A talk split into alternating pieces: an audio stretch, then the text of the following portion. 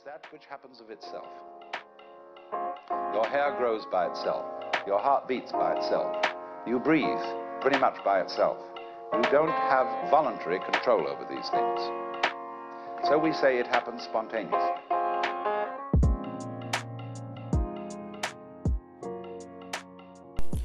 Hello，各位朋友，大家好，我是宝咖咖，很开心又来到我们的宝咖咖乱谈五四三。 那么今天呢，我们还是一样，请到我们的这个凯蒂同学呢，来跟我们做一些有趣的互动跟分享。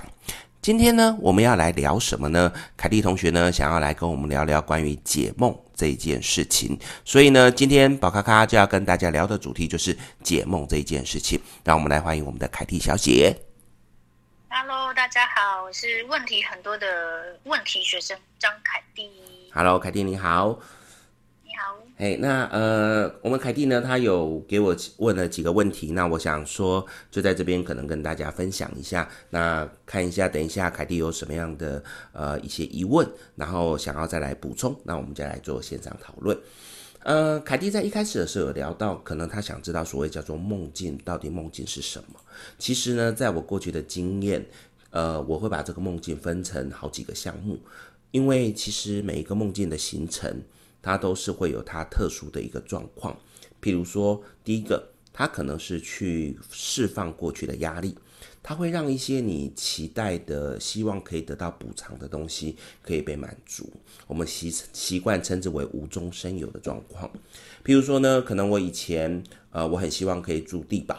我可以住豪宅，结果呢，当然在现实生活中我没有办法去呃得到这个愿望。那我可能会在晚上睡觉的时候，因为我很很大的期待，很希望这个东西可以被呃满足，所以在我的梦境里面，它会自动的去生成，好像我真正的住了这个地堡。那么这一个呢，就是我们第一个所谓的去释放过去的压力。再来，我们还会去看到的是，呃，有一些讯息，可能我小时候的记忆，或者是我们可能在某个时段的记忆，这些记忆呢，其实。对我们的大脑，它会去设定询问，那你是不是要进行删除，还是要记忆的状况？譬如说，小时候曾经被野狗咬过，那可能恐惧、害怕的状况。那在梦中呢？如果我们在梦到的时候呢，我们被梦到咬到的时候，你会去看你在梦中里面的反应。因为有的时候我们会觉得说，哎，好像很有效、很可笑，然后可能是很有趣的状况，也就代表我长大了不再恐惧这件事情的话，那么其实这个害怕跟恐惧，所谓的幼时的恐惧，它就会被删除。这也是我们梦境很有趣的一个变化。那么第三个呢，我们也可以去看到的是，呃，现实生活当中有的时候我们会有一些呃困境。这些困境呢，它会在我们睡觉的时候，因为把我们的呃表象意识把它释放，所以在我们的脑海中就会有这些创意拿来进行自我的寻找答案的状况。它会像是一个从有当中来变化的状况。这一个东西呢，其实在我们的节目里面会去讲到一个专业的术语，叫做达尔文过程，就是达尔文进化论的那个概念。再来呢，第四个。是一个累积的讯息持续发酵，它是等于从有当中去生出更多有的东西。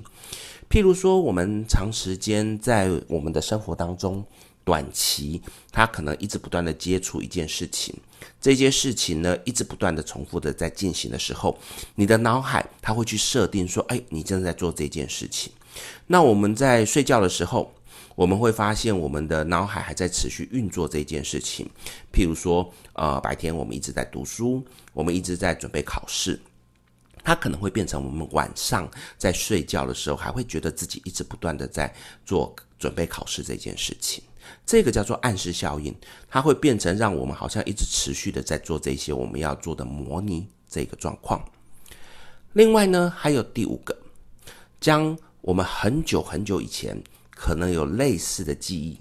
跟近期接触到的一些相关的讯息，我们会去发展一些衍生。所以呢，通常来讲，它会产生一个状况，就是我好像做过这个梦，我可能做过这个梦。在这个过程当中，你会发现，我今天做的梦好像我以前做过，可是呢，这个其实不是真正做一样的梦，只是因为有某些的场景、某些的记忆。它有类似的状况出现，它会导致我们在脑海中设定的时候看的时候，会觉得诶，好像有做过，但实际上这只是从有当中去衍生的一个方向。那再来呢，我们还有第六个，第六个可能就是我们各位朋友可能常常以为我们会做的梦，叫做预言的梦。因为呢，其实的确在我们的脑海中常常会有一些呃莫名其妙的梦境，然后结果我们在现实生活中突然发现它出现了。那这个预言的梦其实也是我们梦境里面的其中一种。第七种托梦，托梦呢，当然就是指譬如说呃往生者。或者是以前养过的小猫小狗，他们呢可以去把他们的一些情绪、一些想象的能量传到我们的眉心轮当中，那会有一个状况。再来呢，最后一个就是我们指的是外界的刺激，它会导致身体的防御机制启动。什么意思？因为我们晚上在睡觉的时候，我们的身体当然会希望可以好好的休息。有的时候呢，有一些外在的刺激，它可能会让我们惊醒。可是因为我们非常的疲倦，所以我们的大脑呢，它就会自动想办法去把这一些刺激合理化。譬如说，今天我家养的小猫，它可能踩过了我的脚，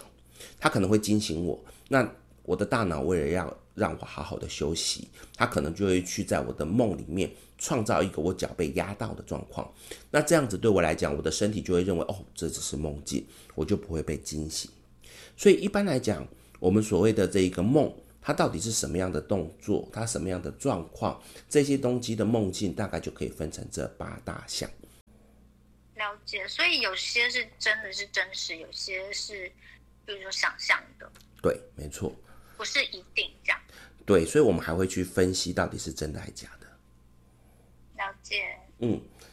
再来呢，凯蒂还有在问到的是说。它是真实还是想象？就是我们刚才聊到的，其实在这里面，我们有一些它是现实的一些记忆，它会放到我们的脑海中；有一些呢，它是真的像托梦啊、预知的梦，的确在专业的解梦师的角度里面，他会去帮你分析出可能你做的是什么样的梦境。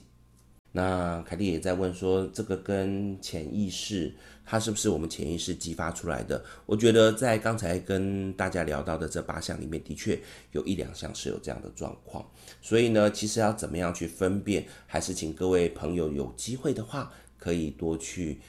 网络上查一些相关资料，或者是看一些解梦的书，可能可以看到一些相关的资讯。了解。那 鬼压床这部分呢？嗯，其实鬼压床呢，在我的周边有很多的朋友，那他都有去跟我讲过鬼压床的状况，就是好像晚上会突然没有办法动弹，觉得自己有一些意识，可是却发现全身不能动。其实，呃，我不是一个很喜欢推崇迷信的人，所以我一般遇到有朋友有这样的状况，我可能会先去以科学的角度，以医学的角度去分析这件事情。那么在这边也跟各位听众朋友来分享一下，其实鬼压床这一个状况，它在我们的医学上面的正式名称叫做睡眠麻痹症，或者是睡眠瘫痪症。这种状况在发作的时候呢，其实的确当下会对于周遭的环境是有意识的，可是会很容易出现幻听、幻觉，甚至到幻触，就是那个触觉的状况。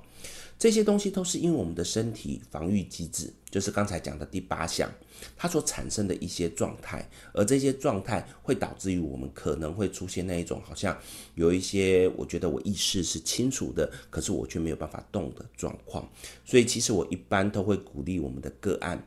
可能呢，如果你有发现你常常被鬼压床，你可能还是去找医生检查一下会比较好。先排除医学上面的问题，我可能才会从所谓真正的鬼压床这个点来跟大家讨论。那还有一个可能，身体里面的钾离子如果太低。它也可能会造成我们的一个鬼压床的状况出现，所以呢，如果有可能，我会请我的个案或请我们这一些朋友，会先尝试从医学的角度角度去看。那如果真的都是这样子的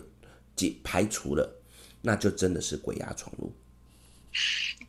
那真的是鬼压床的话，该怎么怎么办呢？好，如果呢真的是鬼压床的状况呢，其实有几个可以交给各位朋友来做一个。呃算自我防护，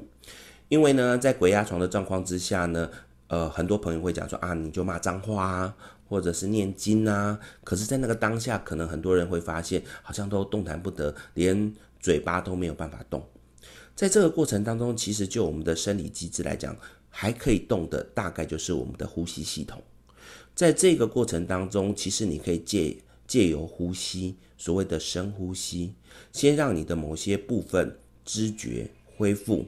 譬如说，你的嘴巴、你的舌头，因为你的深呼吸，可以慢慢的恢复这些状况。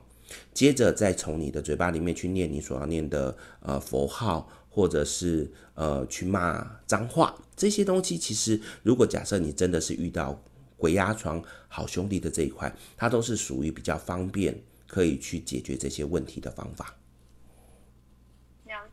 可是有些节目上面，我有时候会看一些综艺节目，然后那些节目又说，如果你发生这这些事情，最好就是不要骂他们，就是最好就是请他们说。请请他们离开，这样。那这样到底要用哪一个方法比较适合？是的，因为呢，其实，在所谓的骂的这一个过程当中，它有牵扯到两个东西。第一个东西，因为我要骂人，我是不是要用尽全身的力量？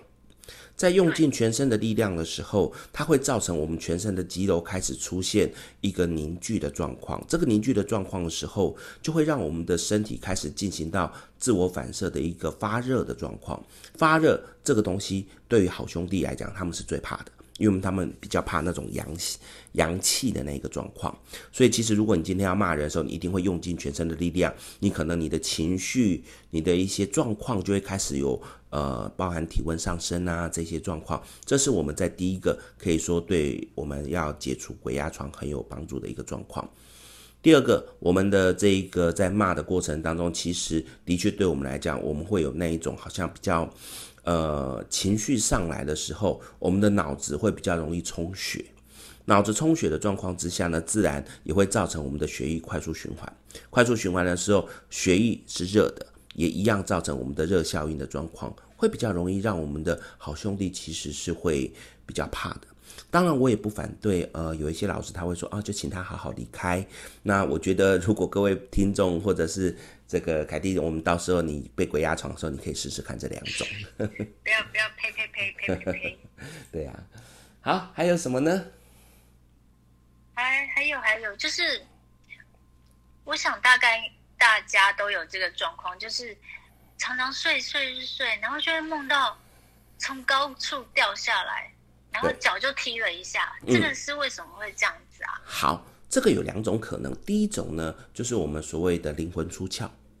灵魂出窍呢，它其实就是指我们在某个嗯身心灵的系统里面，会认为我们的灵魂有的时候在我们的无意识之下，它会不小心慢慢的飘出去。在飘出去的状况之下，就会让我们感觉到好像有一点飘起来的感觉。那飘起来的状况呢，其实还有一个在顶轮的地方，就是头顶的位置，还会有一条线连住。那你就可以想象说，我们的灵魂它慢慢的飘起来，那只有一条线，放风筝一样。这种放风筝的状况呢，它会让我们感觉到我们飘在空中，可是我们的意识会突然之间发现不对啊，我还活着，它就会把它赶快拉下来。那对于灵魂来讲，它就会好像是从高处整个掉下来的状况。那个一瞬间的那个掉下来的状况，自然就会很容易产生我们觉得好像我从高空掉下来的那种情境。这些情境自然我们的身体就会有一些反应，所以包含你说可能会踢一下脚啊，或全身颤抖一下，这种都是属于我们说第一种可能呃因为灵魂出窍所产生的状况。第二种呢，它会出现在这一个所谓的我们感觉好像从高空跳下来的状况，它其实是会跟我们的意识有关系，因为我们的意识有的时候就是我们日常生活当中，你会觉得你的人生呃变化很大，譬如说你突然之间呃发生了一些事情，导致于你觉得你的人生无常，这时候你的这一个潜意识。为了要把这个所谓的人生无常这个东西反映出来，他会去模拟你从高空跳下来的这个状况，让你产生好像你的人生出现了一个极大的落差的可能性。这个时候，我们的身体机制，他会以为他因为你的梦境太像了，他会以为你真的从上面掉下来，你的身体会做出自然的反应，就会做出我们说踢脚啊，或者是抖动的这一个动作。所以其实有这两种可能。因为我记得我还蛮常梦到从高处掉下来，然后掉下来就醒了，然后醒了脚就真的有那种软软麻麻的感觉。好，这种状况还有第三种可能，就是可能你白天有运动，你造成你的体力透支的状况，你的脚是属于软的状况，那么你的梦境，你在晚上睡觉的时候，你的潜意识认为你这个脚麻。脚软的状况，他为了要去把它合理化，就是我刚才讲的第八个生理防御机制，所以他会去做了一个这样子的梦境，让你觉得你的脚软、你的脚麻是合理的。所以除了刚才讲那个两个之外，如果像你的这个状况，我会多加一个，可能会有所谓的白天可能太累的状况，会出现这样的问题。嗯，原来如此。嗯，那再来就是常常有。听听到说，如果梦到厕所或是梦到大便，嗯、就是那那几天的财运会特别好，这是真的吗？呃，如果站在所谓的周公解梦，那可能你可以去用这样的方式来做一个猜测。那可是如果我站在解梦学里面，其实呃，厕所在我们人的潜意识里面，它代表的是一个排泄的地方。应该很少人在厕所里面吃喝了吃喝玩乐吧？哦，所以。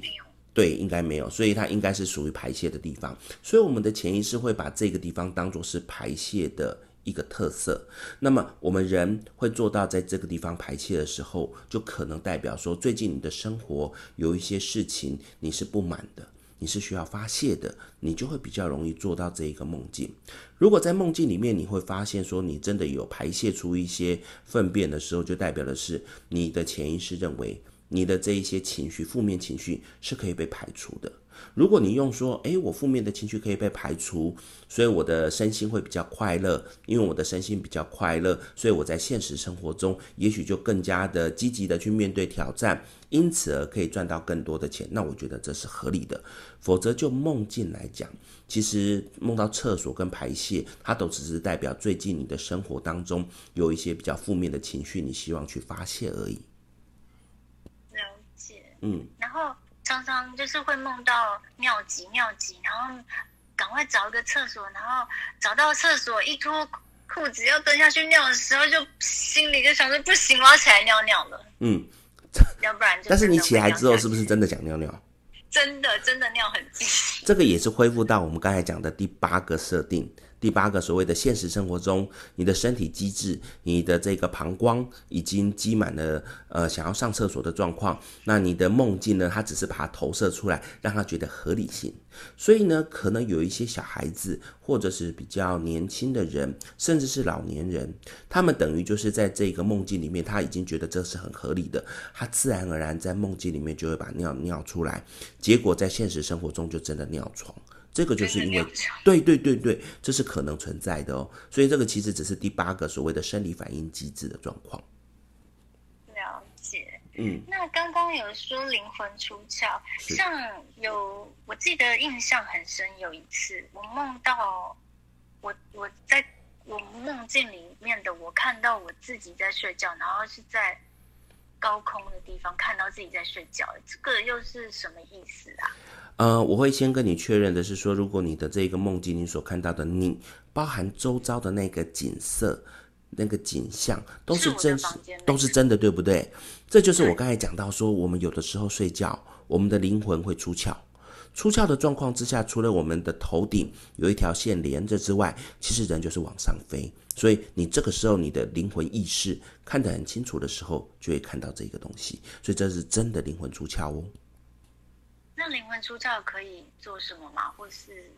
通常来讲，有什么特别的意涵吗？嗯，通常来讲有几个状况，你会灵魂出窍有几个，就是说，譬如说你本身有在修行，你的这一个能量可以变成自由的运作。大多数的人可能会是在你这一阵子，呃，比较心力交瘁。或者是一个精神不济的状况，它会造成我们的肉体跟我们的灵魂出现一个分离的状况，它就会出现这种好像灵魂飘起来的情形。所以其实灵魂出窍这个东西，除非你是有修行的，否则我会觉得不是很 OK。那么你说能够做什么，其实很难控制，除非你是有修行的人。有修行的人呢，在我之前有聊过，他就可以变成是有一种好像，呃，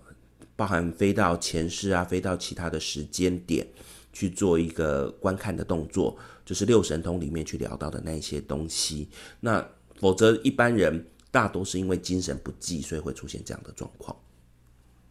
了解。嗯。所以，如果你会常有做这个梦，可能你要稍微注意一下你的睡眠品质，或者是你的睡眠状况、精神状况，可能都是长期处于一个比较不好的状况，就会容易这样子。我记得我只有做过一次那样的梦，然后我还醒来还想说，那个是梦中梦吗？还是哦，还是什么？对，嗯，梦中梦它又是另外一个有趣的东西，因为其实它会跟我们的那个意识有关系。譬如说，今天我其实对一件事情我有很大的压抑，这个压抑的东西呢，我会觉得 我没有办法在我的现实生活中去实现，我会把它形成一个梦境。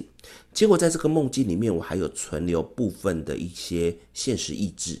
这些现实意志又觉得说这个梦境出来对我来讲是不好的，他又会再把它压缩成第二个梦中梦的状况，这样就会产生所谓的梦中梦。所以通常来讲，会出现梦中梦，大概就是你有压抑一件事情是非常，呃深的，非常压力大的，它才会出现这样子累积下去的梦境。那还有梦到牙齿掉呢？因为梦到牙齿掉感觉很可怕。嗯，如果呢，其实有很多人他在梦到牙齿掉的时候，他是快乐的。那有人说是像你说的害怕的。一般我们在解梦的时候，我们会很去注意到那个所谓的情绪。因为那个情绪呢，它会代表这一个动作可能有代表什么样隐含的背景，所以如果你说啊，我梦到我牙齿掉了，然后会感觉到很害怕。首先，我们先讲牙齿，它是我们嘴巴、我们的声音发出来的地方，我们有嘴唇跟牙齿做阻挡的作用，所以通常来讲，它掉了，你感觉到很害怕的时候，就代表你可能有一些话。你忍不住了，你想要把它说出来，可是你因此而感到非常的害怕，也表示说，可能最近你对某些人不满，你已经不满到了一个极点，你可能想要去跟他吵架，你可能想要去爆他的料，可是你又很害怕说你爆料之后可能会出现一些问题，所以才会很容易出现这样子的梦。有苦难言的，类似这样的状况，没错。那如果是很快乐的呢？快乐的话，就代表说，其实你最近有一些藏在心里面的秘密，你想要跟大家分享。你已经觉得我快要忍受不了了。譬如说啊，有人可能呃已经啊，譬如说有人可能中乐透，他就觉得这好开心，想要跟人家说，他可能觉得梦到牙齿掉了，然后他是一个很快乐的感觉啊。这个梦如果我可以做，就太好了。真的，我也想梦哎，但是这比较难。对，而且。因为之前我我记得我有梦到牙齿掉过，然后我就很紧张，就上网去找那个周公解梦。对，结果一查呢，他好像还分什么梦到上排牙齿还是下排牙齿。嗯，然后就不知道是上排牙齿掉还是下排牙齿掉，是会有亲人过世还是什么，所以害我吓得要死。可是也没有这种事情发生，所以对啊，就参考啦。所以周公解梦根本就是参考用的，对，因为其实以前的人他比较没有办法去做这一种细腻的分析，他们就只能够一个东西对应到一个东西来做连接。可能那个时候刚好呃牙齿掉的人，可能家里刚好有人去世，他就把这个记下来，就变成一个这样子的梦境。但我觉得这个真的就是参考。嗯，那还有一件事情，就是我记得我有一次梦到我就是在一个。枪弹雨林的场所，然后我不小心被一个被一个那个一一一把枪给射到了我的肚子，就肚子就开了一个洞，然后我就在梦里的我应该是死掉了，可是因为梦也没有痛觉什么，结果就醒了，然后也是上网在查，梦到自己死掉是什么什么意思？所以你在那个当下，梦好像也是好事。对，所以你在当下你觉得哎，肚子开了一个洞。然后你没有感觉，可是你的情绪你有注意到吗？我的情绪，因为那个是一个战争的感觉，嗯、就是好像是那种枪击案的那种场所，嗯，所以我被无辜的波及到了一枪，我就肚子开了一个洞，嗯，我的情绪，我现在没有特别的记得那个时候的情绪，可是应该是很慌恐慌吧，因为是流弹扫到，对，了解。为什么会去特别问情绪？就是因为其实梦境里面，他的情绪也是我们分析的一个重点。那先假设，呃，凯蒂在梦到这个梦境的时候呢，是有一个所谓的恐惧的一个状况。我们会先聊到所谓的枪林弹雨，这样子的状况呢，都代表的是你觉得在现实生活中，你有一些。很多的事情是让你觉得非常繁杂，甚至是周遭有很多的一些变动、很多的挑战来到你的身边，而在这个过程当中，你甚至觉得好像有一些事情会去干扰到你的生活，这些东西会让你觉得非常烦躁，或者是让你觉得非常不舒服。因此呢，在这样的日常的这个压力，可是我们人总是要忍住，所以你就会想办法把它忍住，可是它就变成了梦境，在你的梦里面展现出来。而且，如果有梦到这种所谓的被枪打到或被什么样弄到死掉的状况，它还代表的是你的人生可能因此有做了一些比较重大的改变。所以你可以去回想一下，是不是在做到这个梦境的那一阵子，你会觉得可能生活中有太多繁杂的事情，让你变成有一点想要逃避，甚至是这些事情已经造成你的生活中的转变，才造成有这个梦境的出现。已经有点久远了，所以我也忘记。没关系。可是那个梦超级真实的，我的肚子还开了一个大洞，嗯、就第一次梦到自己死掉，就是那一次，就觉得很特别。所以一般人会去说，梦到这种死掉，它可能是一件好事。其实如果照我们这种解法，它也代表说人生进入下一个转换。所以有可能是因为很烦，然后进入到转换，所以他对于他的人生就会觉得，哎，好像我进入到新的一个生活领域里面，他把这个当做好事，这个就很合理。嗯，了解。嗯，那还有梦，就是常常梦到。也不是常常啦，偶尔会梦到就是自己的另外一半啊，嗯、背叛自己呢。嗯，呃，背叛自己，然后我们会去询问个案说，那你觉得你梦到他背叛你自己，然后你有去抓到吗？还是是有什么样的互动？是不是有第三者出现？你有没有看到这一些东西？它都会造成我们的梦境在解法上面是完全不一样的。嗯，我记得我那个梦应该就是。应该就是梦到我，我看到他跟我的朋友，嗯，好朋友就认识的人，嗯，呃，在就是我的朋友就是我的小三这样子。啊，然后我就看到他们在做互动什么的，嗯，不不不是不是真的，我知道这是互动，就是 就是他们在那边谈情说爱这样，然后我就很难过很难过这样，我记得是这样。好，通常来讲呢，另外一半他会指向我们梦境里面呢。这个另外一半，它是现实生活中代表你当下最重要的一些事情。如果一般上班族来讲，指的就是你的这个工作，好，另外一半就会指向是你的工作的状况。那你看到他跟别人在谈情说爱，你非常的难过，呃，会有几种可能。第一个可能是代表说，最近你的工作，你觉得你不再受到重视了，你变成好像已经被冷落了，所以你会觉得很难过的状况，所以会梦到这个梦。第二个呢，是可能最近你对你目前的工作，你已经觉得你厌倦了，你想要转换跑道。可是呢，我们一般人来讲，我要转换跑道，我就要承受那个压力，所以你会很希望变成的是，譬如说被 fire 掉啊，或者是公司出问题，所以导致于你被迫离开。这个就会变成转换梦境里面我们的压缩的动作，因为其实现实生活当中，我们的一些压力在梦里面它是不能够完整的被表达出来，所以大多数的时间，我们的这一个脑袋会把这些东西做转换替代的动作，所以其实在这里的另外一半，它可以指向你，假设你是很重视工作的人，它就会指向是你的工作。那么你的另外一半背叛你，就指向的是你的工作出了状况，譬如说被背叛的状况，那么就会代表你可能准备想要换工作的状况。它是用这样子转换的方式，所以其实不是代表你的另外一半背叛你，只是现实生活中你的在乎的那一件事情，它似乎出现了一些问题，让你想要做转转换跑道的可能性。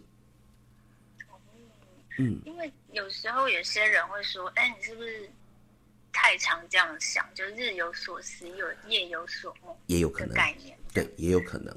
那我们就会去分析里面更多细节，因为一般来讲，如果你梦到是跟你好朋友，那我觉得除非是你真的也在日常生活中怀疑，否则应该可能会以我刚才的解梦的角度为主。但是如果你梦到的是一个，嗯，你可能不认识的人。那你可能会觉得这个人他对你来讲有很大的压力，很大的挑战。比如说他长得比你漂亮，他长得比你年轻，长得比你怎么样？那这种可能就会像是日有所思，就是你怀疑，所以你会去创造出这样的梦境。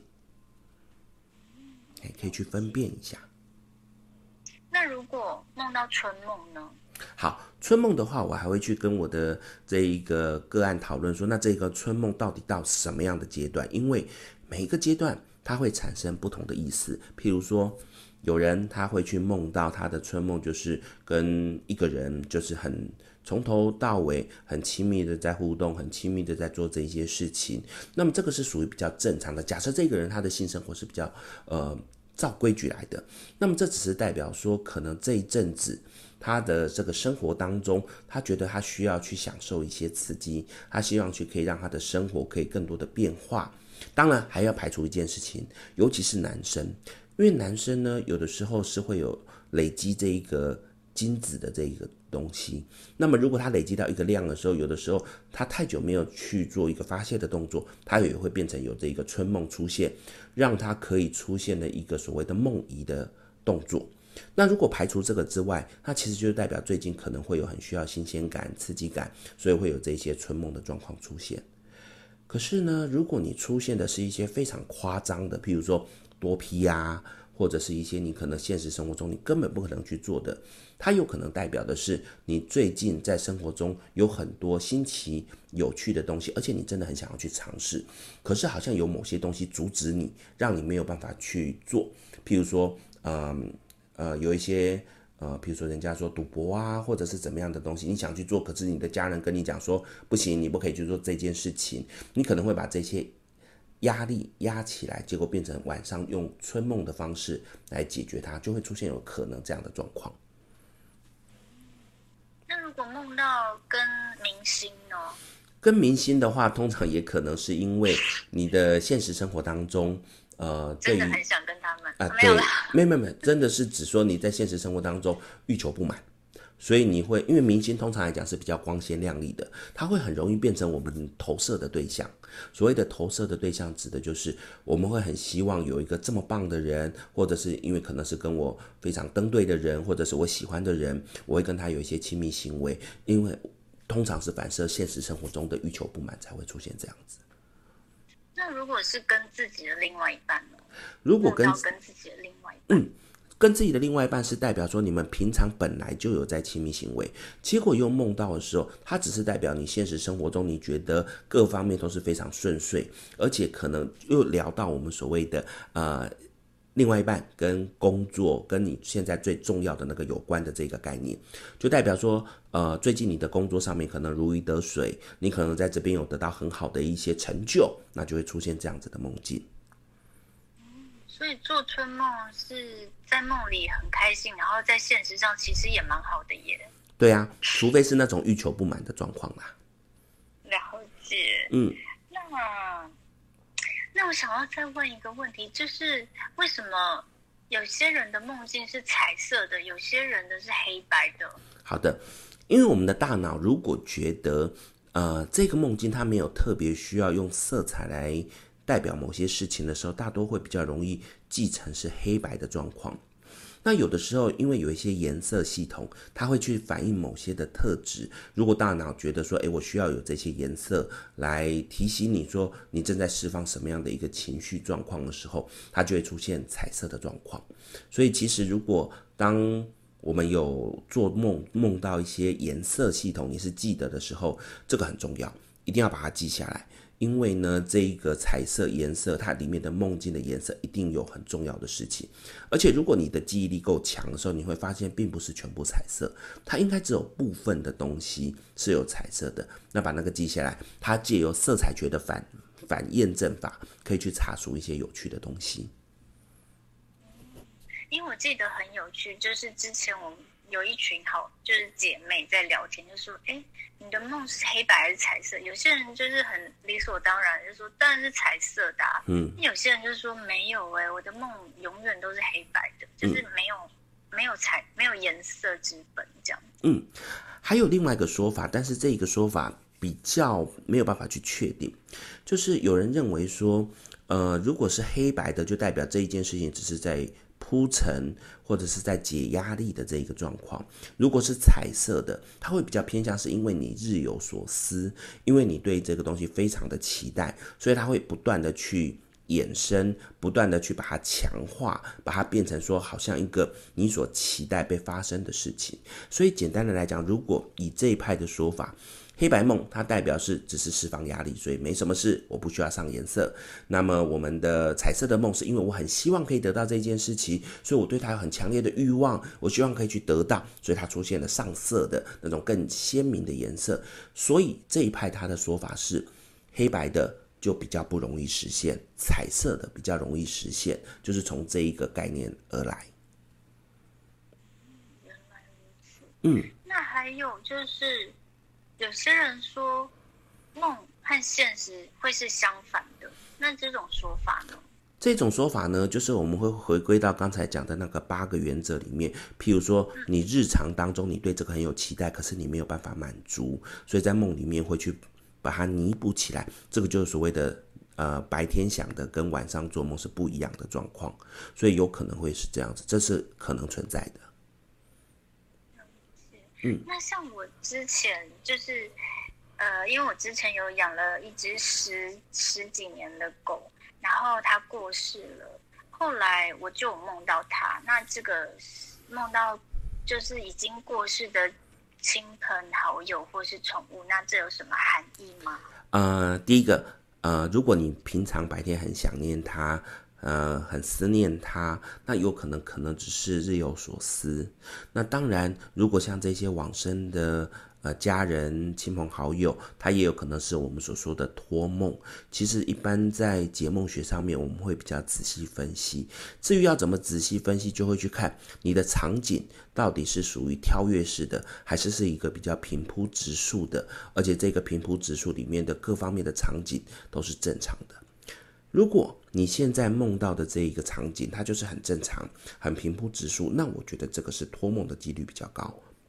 如果在这里面的场景还有出现一些不该出现的人，譬如说你梦到你的爸爸妈妈，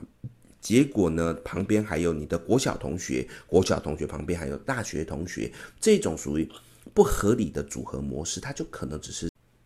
那如果我梦到是很合理的状态，比如说只是梦到我的狗狗，它。他就是好像肚子很饿，然后我就给了他东西吃，然后他就赶快吃东西。那我觉得这个很有可能就是所谓的托梦，就是比较合理性的、平铺直述的，都可以比较被合理的怀疑，他可能是一个托梦的状况。了解。那托梦的状况要怎么去知道他想要表达什么呢？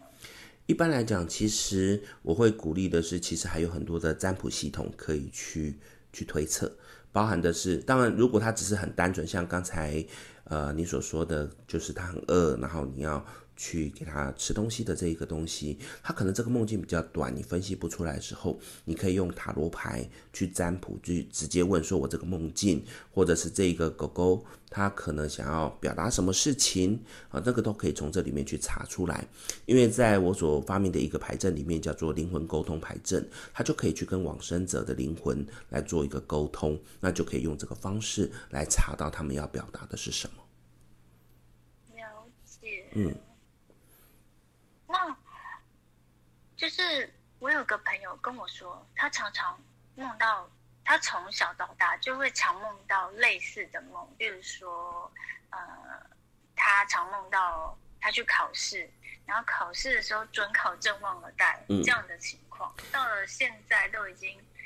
三三四十岁了，还是会梦到这样的梦，是为什么？像他这个梦境呢，如果会重复出现的时候，我们会去分析这个梦境可能代表他的精神当中有某块是处于一个比较高度压力的状况，他就会不断的累积这样子的同样的梦出现。譬如说你的朋友他说他一直梦到他去考试，结果准考证忘记带，他就代表的是他每一次在心目中可能觉得我有准备要去做什么事情，我都会很容易因为。